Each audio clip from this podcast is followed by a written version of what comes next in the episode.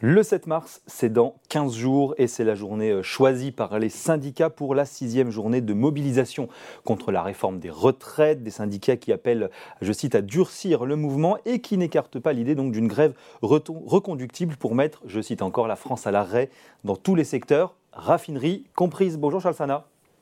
Bonjour Julien, bonjour à tous. Fondateur du site Insolentia et les syndicats qui, euh, donc je cite, veulent mettre la France à l'arrêt. Alors c'est fort, c'est violent, euh, diront certains. Est-ce que c'est, selon vous, une colère qui se justifie?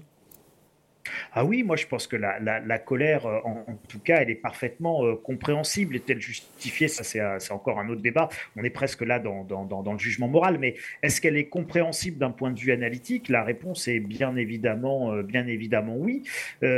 alors, en fait, cette réforme, si vous voulez, elle, elle, cristallise, elle concentre euh, beaucoup de désaccords et beaucoup d'oppositions euh, dans l'ensemble du spectre politique. C'est-à-dire que chez, des gens de droite, vous allez avoir, enfin, dire des gens plutôt dits de droite euh, économiquement, vous allez avoir des gens qui sont très farouchement opposés à cette réforme parce qu'en fait, elle ne change pas finalement euh, la structure même de notre système de retraite. On fait encore du bricolage sur le même système de retraite euh, par répartition et on n'introduit pas la, retraite par capitalisation. Donc, vous avez plein de gens qui euh, refusent cette réforme pour ça, par exemple. Et puis, sur le spectre de, gauche, si on va le, plus à gauche, vous allez avoir des, gens qui, euh, de manière nombreuse, refusent cette réforme parce qu'ils sont euh, favorables au droit à la paresse.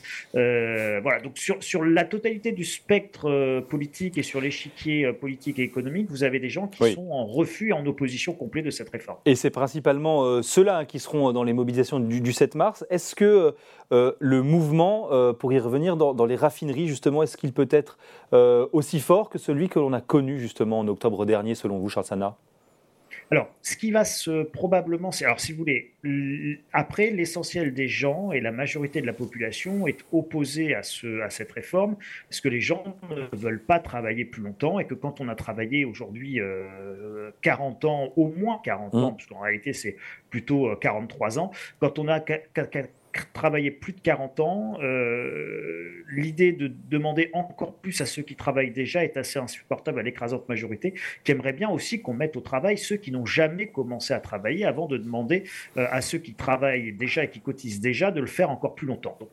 là-dessus, vous avez un vrai sujet qui est complètement absent euh, et qui pourtant est important. Alors pour répondre à votre question, est-ce qu'à partir du 7 et à partir du moment où on va mettre un mouvement de grève reconductible est-ce qu'on peut aller vers des blocages du pays? Alors la réponse est évidemment oui, il y aura des formes de blocage. Alors ce qu'on ne peut pas prévoir aujourd'hui, c'est l'ampleur exacte de ces blocages. Ça ne va pas toucher que les raffineries d'ailleurs. Hein. On, pense, on pense tout de suite évidemment à notre plein d'essence. Cela, ça, si vous voulez, ça a des effets démultiplicateurs de mmh. force pour les syndicats. Et c'est ça qu'ils vont rechercher. Donc qu'est-ce que vous avez en effet démultiplicateur de force? Vous avez le blocage des transports. Euh, des transports en commun. Vous avez le blocage évidemment des raffineries, puisque ça entraîne plein de, on, va, conséquences. Justement, précisément sur les raffineries, il y a quand même un certain nombre, j'allais dire, d'observateurs, d'experts qui nous disent bon, ça ne va pas forcément être aussi violent qu'au au mois d'octobre, parce que tout simplement, les pétroliers ont prévu le coup et les stocks sont beaucoup plus remplis que ce qu'on avait au mois d'octobre, qui était un peu le principal problème quand même. Oui, enfin ça, vous savez, on nous fait le coup des stocks à chaque fois, de la pénurie auto-entretenue par les gens qui vont faire des réserves à chaque fois. Enfin bon, tout ça, ça marche pas, puis ça se termine de la même manière.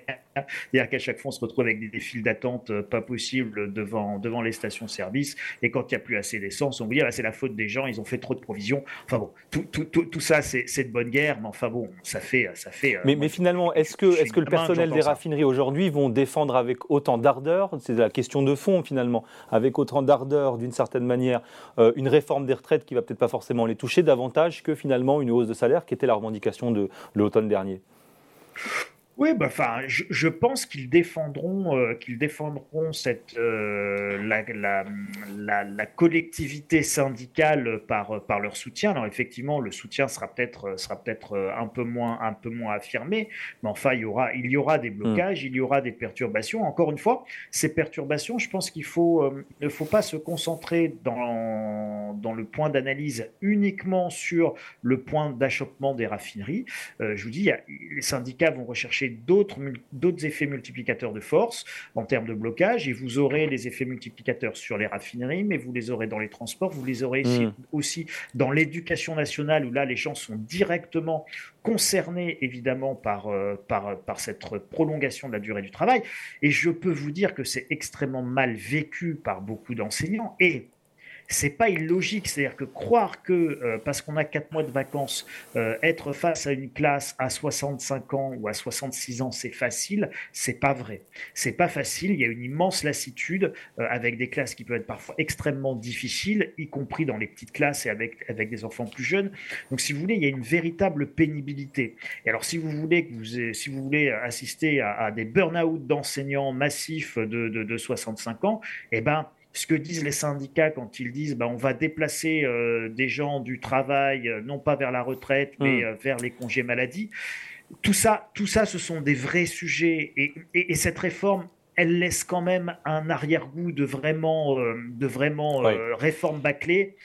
Et, ça nous amène à ce que disait Alain que c'est une réforme pour les marchés, c'est pas du tout une réforme en réalité pour le sujet des retraites. Bon, et vous dites l'autre risque aussi, c'est si la situation d'une certaine manière s'accélère à partir du 7 mars. L'autre risque, c'est aussi le, télescopage pardon, avec l'actualité euh, de fond malheureuse depuis un an, c'est-à-dire la guerre en Ukraine. Oui, alors euh, vous savez, c'est un petit peu le, pressentiment que je peux avoir. C'est euh, comme on dit chez nous les footeux, quand ça veut pas rentrer, ça veut pas. Hein. Donc quand ça veut pas, ça veut pas. Et, Macron avait dû euh, reculer sa première tentative de réforme des retraites avec l'arrivée de la pandémie. là, on va fêter, on va fêter cette semaine le triste anniversaire de la première année de la guerre en, Ukraine et, de l'invasion russe de l'Ukraine. Poutine va parler, euh, je crois, le 22, donc il va parler dans, dans, dans, deux jours. Il vient d'y avoir un rapport euh, qui vient, euh, qui vient d'être sorti confirmant que l'Ukraine, et les services ukrainiens seraient bien derrière l'attaque du pont, de Crimée. Donc on va rentrer dans une nouvelle phase de, de, cette guerre avec peut-être une déclaration de guerre formelle de la Russie euh, de Poutine euh, à l'égard de l'Ukraine. Et donc, une déclaration de guerre formelle changerait beaucoup de choses d'un point de vue, d'un point de vue du risque d'embrasement, puisque ça ferait de tous les soutiens officiels et officieux de l'Ukraine, évidemment, des co-belligérants avec, avec deux nations souveraines qui seraient officiellement en guerre. Ce serait, sortirait du cadre d'une opération spéciale. Et donc, le risque, c'est évidemment l'extension du conflit, son embrasement, et donc là aussi euh, la nécessité pour le pouvoir politique français, pour le gouvernement français, eh bien évidemment de faire l'unité euh, au, sein, euh, au sein du pays. Et donc, un pays en guerre s'accommode mal euh, d'une réforme sur des retraites qui ne passe pas et qui, est déjà socialement explosive. manifestations, absolument, absolument. Merci beaucoup, Charles Sana. réponse ou pas, d'ailleurs, à partir du 7 mars et dans les semaines qui suivront. qu'on bien sûr suivre ça très quotidiennement dans Ecorama. Merci beaucoup, Charles Sana. Je rappelle que vous êtes donc fondateur du site Insolentiae dans Boursorama. Merci à vous. Merci Julien, merci à tous.